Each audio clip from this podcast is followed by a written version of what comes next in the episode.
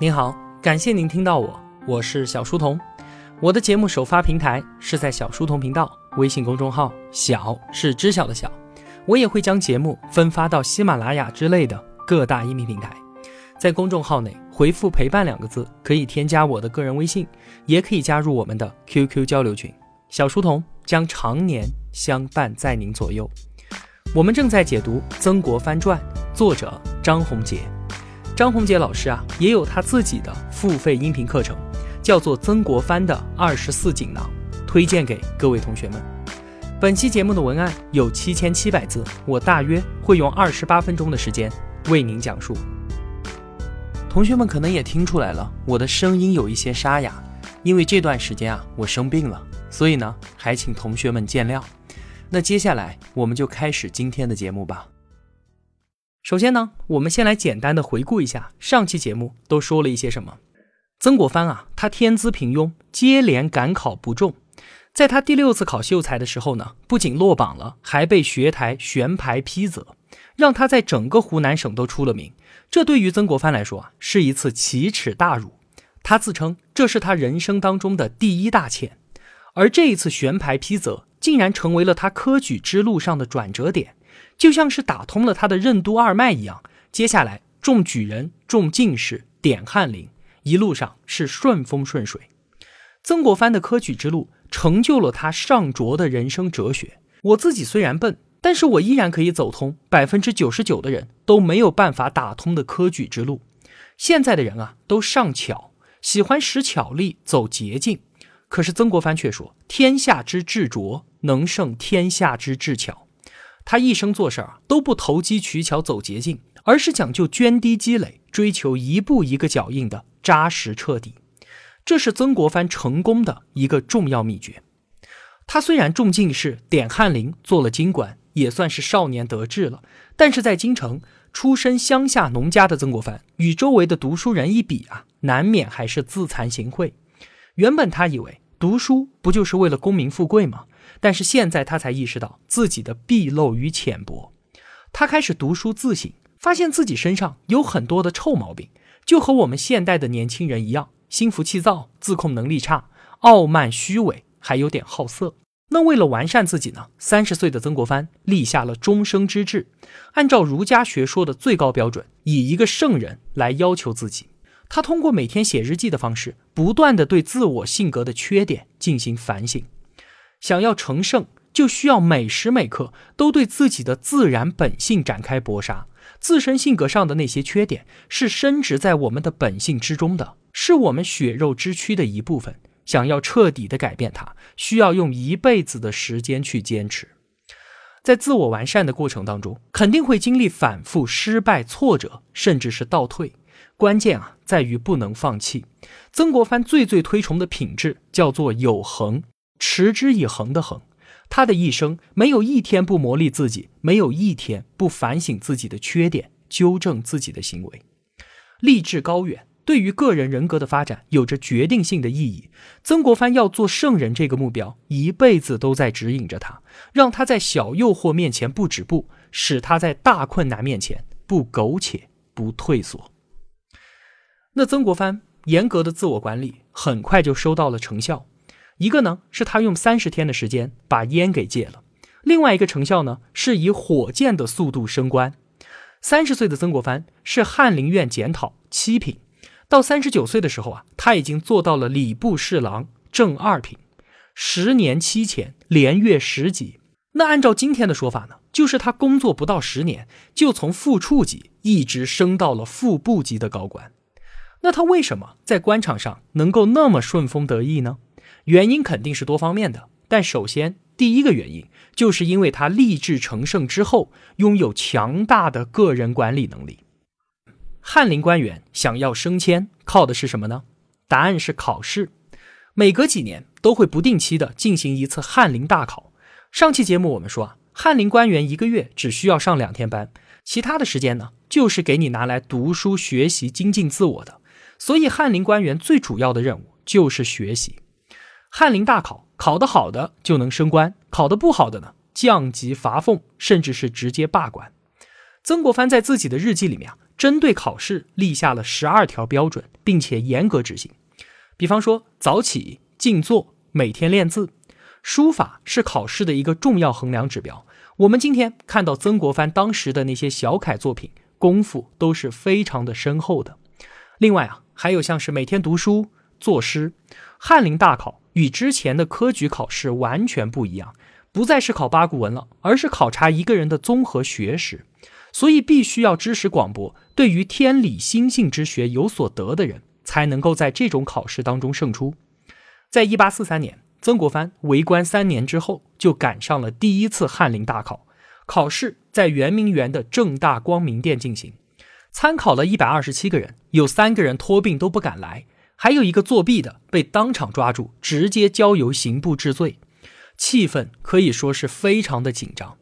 三天之后，结果出来了，曾国藩名列二等第一，一等有五个人，也就是说啊，他考了第六名。第二天。道光皇帝亲自召见之后，升他为翰林院侍讲，从七品这就升到了五品，一下子升了四级。一八四七年，曾国藩三十七岁的时候，又逢一次翰林大考，曾国藩考了第九名，又一次跃升，以内阁学士兼礼部侍郎，官居二品。从此啊，他就步入了高级京官的行列了。那除了考试好之外呢？曾国藩升迁迅速还有一个原因，就是交友广阔。在士林当中的名声特别好。他最初来到京城的时候啊，我们也说他处事不够周到。但是从他开始每天自省之后，越来越注意替他人着想，朋友呢也就自然越来越多。因为他肯于付出，名望高，备受同乡的推崇。凡是湖南籍的京官，他们的谢恩折都由曾国藩来领衔。这样一来啊，他就成为了湖南籍官员的领袖，背负着一乡之望。这对于他的仕途发展。自然是相当有好处的。还有一个原因，就是朝廷中枢当中有人非常的欣赏他。这个人是道光年间最得宠的大臣，叫做穆彰阿。他任军机大臣长达二十年之久。关于穆彰阿的历史评价，说他是没啥太大的建树，喜欢吹捧和糊弄皇上。但是他有一个特别大的优点，就是爱才。曾国藩考进士以及翰林大考的时候，这个穆彰阿都是主考官，两个人因此也结下了师生之谊。他确实成为了曾国藩飞黄腾达路上的重要助力。对此呢，曾国藩也是感念终生的。二十多年之后，当他再次回到北京，还专门去穆彰阿的家里面去探望。但是那个时候，穆彰阿已经去世很多年了。尽管穆彰阿很欣赏曾国藩，可是曾国藩并没有直接扑上去抱住大腿不放。而是把这种上下级关系保持在一个正常的范围之内，所以啊，后来穆彰阿倒台，曾国藩也没有因此受到牵连。我们放眼他的一生，他和上级交往都非常的注重保持这种距离感，这是他的一个重要原则。后来呢，曾国藩统帅湘军，有一个特别支持他的朝中权臣，叫做肃顺，就是后来咸丰皇帝的顾命八大臣之首。曾国藩也是在他的建议之下才当上了两江总督的，但是他和肃顺也没有建立什么私交。后来呢，慈禧发动政变，肃顺被杀，在他的家里面查抄了很多的私人书信，但是里面就没有曾国藩的。慈禧因此非常的高兴，也十分信任曾国藩。到了更晚的时候啊，当时曾国藩已经到了晚年了，有一个更加重量级的人物。纯郡王奕轩向他伸出了橄榄枝，托人给曾国藩带了一封信。当时啊，奕轩正在和恭亲王奕欣一争高下，所以就想主动来拉拢曾国藩。结果曾国藩连信都没给人家回，弄得人家纯郡王很不高兴。当然了，这一方面呢，是因为历朝历代都严禁朝中的亲王与臣子之间有私下来往，为了避免形成朋党。但是更加重要的原因呢，是因为曾国藩的为官原则就是他从不攀附私人。同学们想，官场乃至是我们现在的职场都是一样的，很讲究跟人，跟对了升职加薪当然很快，但是如果跟错了，那就对不起了，你就跟着倒霉吧。曾国藩做事儿的风格是从不取巧，他不搞这些歪门邪道。事后呢，也一再证明了他这样做是非常明智的。跟人这件事情，短期收益他确实是立竿见影的，但是在我看来，这就是典型的投机取巧。我们到底应该如何去处理上下级之间的这种关系？到底是盯着眼前的利益去抱紧大腿呢，还是沉下心来为公司乃至整个行业创造价值，同时尽量不让自己卷入到人事斗争当中呢？我个人觉得，曾国藩给了我一个极好的示范。最后，曾国藩十年期前还有一个重要的原因，那就是顶头上司道光皇帝非常的欣赏他。道光皇帝啊。他本身是一个能力平庸的主，也正是因为如此呢，他特别担心大权旁落，所以才会重用像是穆彰阿这样顺从听话不添乱的人。正所谓武大郎开店，用的都是不如自己高的人。曾国藩的性格表现出来是很踏实，从湖南乡下来，没有见过什么大世面，也不油腔滑调，这就很对道光的胃口。其次呢，皇帝给他安排了一些差事去办，他都尽心尽力，一丝不苟。这就不像其他的翰林官员那样眼高手低，看不起俗物。最后再加上曾国藩潜心学术，热心公益，这就在皇帝心中留下了一个清新端正的形象。你想啊，最高领导人赏识你，那你还不得飞起来啊？现在曾国藩位居礼部侍郎、二品大员，从此拥有了实权，他自己也是雄心勃勃的要一展拳脚，准备在国家大政当中有所建树。可是啊，等做了一段时间的高级官员之后，他才发现现实与自己所以为的完全不一样。在给家里面的书信中，曾国藩说：“我这个副部长当的是非常的不开心，做的事情倒是很多，但是于国计民生都没啥大用。如果你们几个弟弟能够养家糊口的话，我就打算辞官回家侍奉老人，不在官场上混了。”那曾国藩为什么就突然心灰意冷了呢？原因，他为官本来就不是为了给自己谋多少好处，他是真心想为国家多做些事情。但是道光晚年的政治环境却让他什么都做不了。从外部来看，鸦片战争让中华帝国的自尊心和自信心都受到了颠覆性的打击；从内部来看，腐败已经渗透到了帝国机体的每一个细胞当中，可以说是五脏六腑都已经烂透了。一场翻天覆地的大起义，太平天国。也正在酝酿当中，可就在这样的情况之下，大清集团的高管们却一个个都在混日子。前面我们也说，道光帝他自己能力平庸，而他用的人呢，又都是穆彰阿这样多磕头少说话的角色。眼看整个国家在一天天的变坏，但却没有人敢向皇帝直言。曾国藩看上去是副部级的高官，但是并不像我们以为的那样可以呼风唤雨。在这样的政治气氛之下，他想要登高一呼，推动整个王朝进行根本的改革，无异于痴人说梦。他上任之后啊，从早忙到晚，但是忙的都是一些例行公事，对于国家大政丝毫无补。就算是提了一些革新主张，也被部长领导搁置一旁，不予考虑。曾国藩慢慢的开始痛恨这种污浊混沌的官场风气，对于大部分的同僚呢，也非常的看不上眼。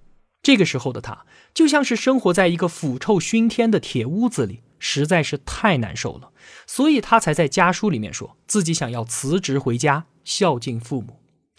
可就在这个时候呢，道光三十年，也就是一八五零年，道光皇帝去世了，而不到二十岁、血气方刚的咸丰接替了皇位。咸丰皇帝一上台，立马带来了一股全新的气象。这个年轻人啊，看起来是颇有雄心，也很有干劲。他上来的第一件事情就是罢免了首席军机大臣穆彰阿。他说：“你这个老家伙身居高位，却不思如何有利国家，只知道结党营私，整天的糊弄我爹。我念你三朝老臣，也就不收拾你了，赶紧回家养老去吧。”咸丰这一出手啊，朝野上下都为之一振。看来这个新皇帝可能会是一个明主。紧接着，咸丰下诏求言，欢迎大家提意见。我们一起来说说，看看这个国家到底应该怎么办。这可把曾国藩给高兴坏了，他终于等来了一个励精图治的明君。于是呢，连夜奋笔疾书，写了一封奏折，谈到了他认为最重要的问题——人才。他说：“你爹在位的时候，秉持镇静原则，不生事儿，但也不作为，所以人人循规蹈矩。这样做只利于固守成就，但不利于开拓创新。”现在的官场啊，有这么几大通病。首先是朝中的中央官员办事推诿扯皮，避重就轻。大家开个会，茶杯倒是擦得非常干净，但是在会上呢，对于国家的发展方向和社会主要矛盾，就没有人愿意提。那地方官的表现又怎么样呢？办事敷衍拖沓，欺上瞒下，要么就是把问题拖给下一任，自己拍拍屁股走人；要么就是做做表面文章。所以，我们从上面看下去是一派欣欣向荣，但其实里面已经烂透了。你爸爸执政的时期，没有哪个官员提出要解决这些问题，这是非常可怕的现象。现在的当务之急，必须想办法培养人才，才能应对复杂艰难的国家形势。那咸丰看了这封奏折之后啊，非常的认同，对于曾国藩是大加赞赏。再加上曾国藩办事靠谱，所以咸丰不断的给他加担子。后来，曾国藩身兼五个部的部长。要知道，当时整个中央一共才有六个部。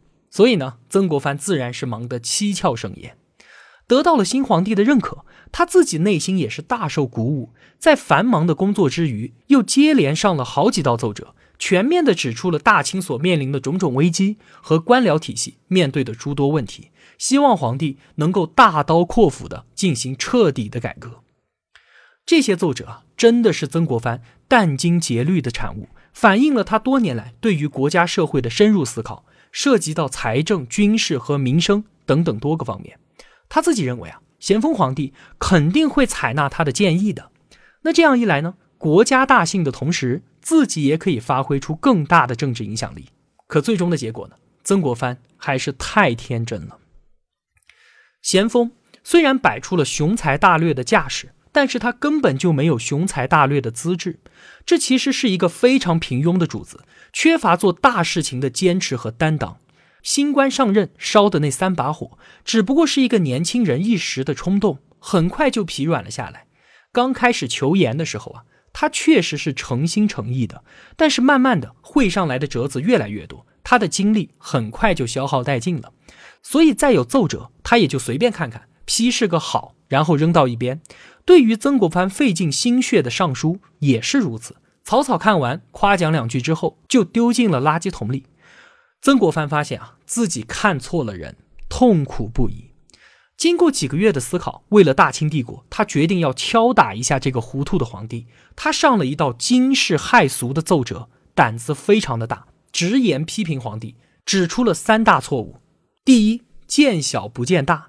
你成天纠结什么大臣磕头的姿势不对，什么衣服穿的有问题，这些鸡毛蒜皮的小事儿，而那些大事儿呢，你又不上心。现在太平军在广西起义闹得那么凶，你看看你派去的那些人都是些啥？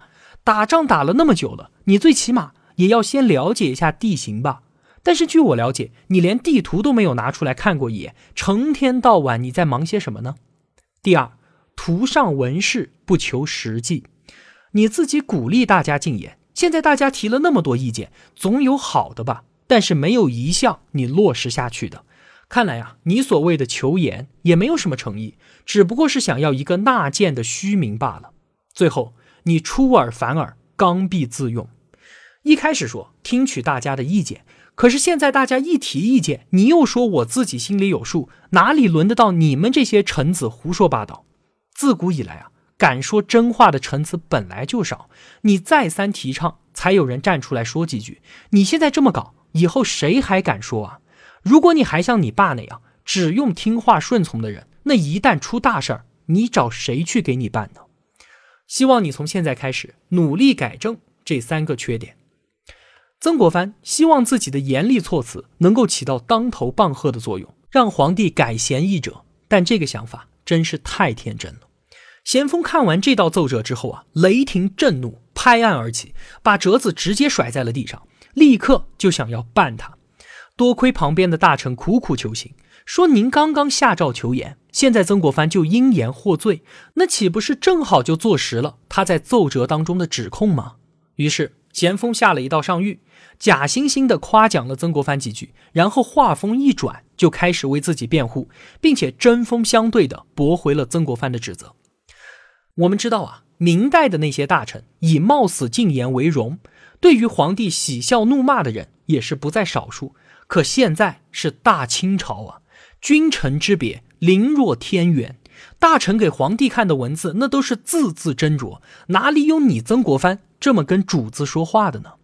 更加重要的是，咸丰皇帝他是一个非常自卑的人，一方面本身就才智平庸，还有一个特别能干的弟弟醇亲王奕欣在那儿衬托着，另外再加上他早年间从马背上摔下来，腿有残疾，所以他一直都深陷在我们之前所说的自卑情节当中，自我的无能引起了内心的自卑，这反过来让他表现出了极强的自尊心。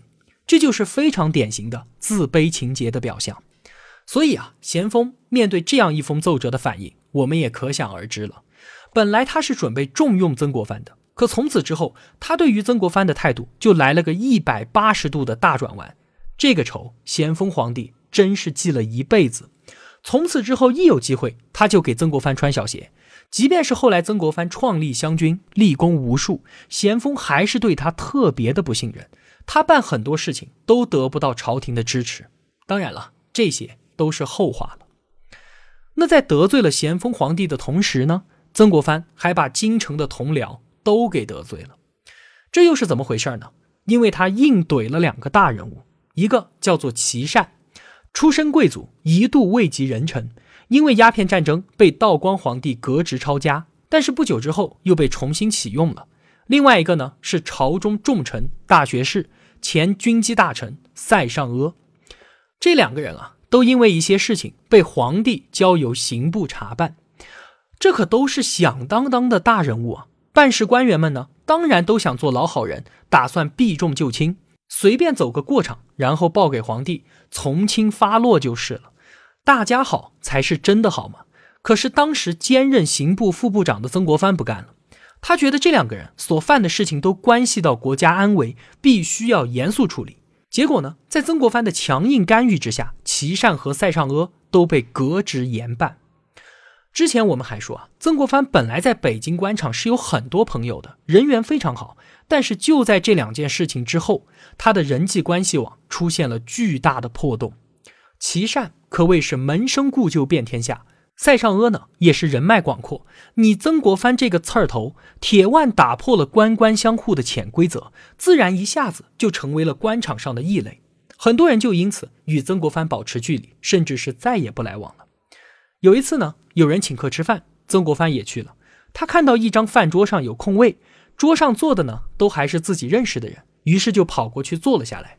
刚想和大家打招呼，一桌子人全部都站了起来，一言不发的。坐到别桌去了，对曾国藩的孤立情绪是显而易见的。那你想，这顿饭还怎么吃下去呢？还有一件事情，也是集中的反映了曾国藩在京城官场当中的窘境，这也是他自认为的人生第二大欠。之前我们说啊，曾国藩给咸丰上书，批评官场风气不正。那想要改变风气呢，需要皇帝带头，每天组织大家学习圣人的教导。咸丰对此大为赞赏，让他画一个图来解释一下讲堂该怎么布置。于是曾国藩连夜画了出来，但是他从来都没有学过画画。第二天展现在百官面前的这幅画，画的是歪歪扭扭，特别难看。曾国藩一下子就变成了北京官场议论的中心，大家议论的话题不是他的一片赤诚，而是讥笑他画的丑。就这种水平，还充当什么圣人门徒？这固然是因为曾国藩准备不充分，自取其辱，但其实更加根本的原因是整个北京官场对于曾国藩风头太盛、锋芒太露的自然反应。木秀于林，风必摧之；锋芒毕露，人必非之。众人皆醉，那你最好也要喝上几杯啊！天塌大家死，你一个人干着什么急呢？曾国藩在奏折当中把所有的官员都骂了一顿，说京官办事儿推诿扯皮、避重就轻；说外官办事儿敷衍拖沓、欺上瞒下。你个憨头憨脑，坐直升飞机上来的湖南愣头青，敢把我们说的如此不堪！上上下下的官员自然是气不打一处来。满朝皆醉你独醒，满朝皆浊你独清。就你一个人对大清朝忠心耿耿，我们都是废物。皇帝下诏求演，就你读书几件，把大家一竿子全部撂倒，这能行吗？因此，曾国藩的这个笑话很快就腾于众口，疯传全城，令他自己也是无地自容。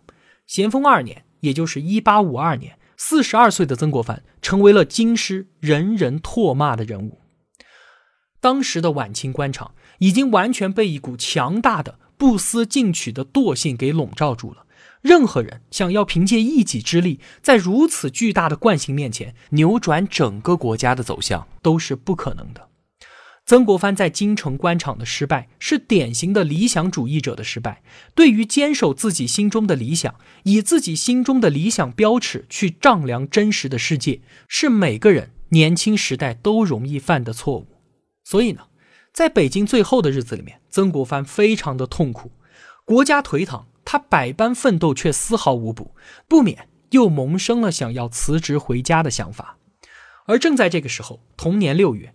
皇帝外派曾国藩任江西乡试正考官，这可是曾国藩盼了十多年才盼来的美差啊！明清两朝的京官，每个人都盼着被派到某个省去当个主考官。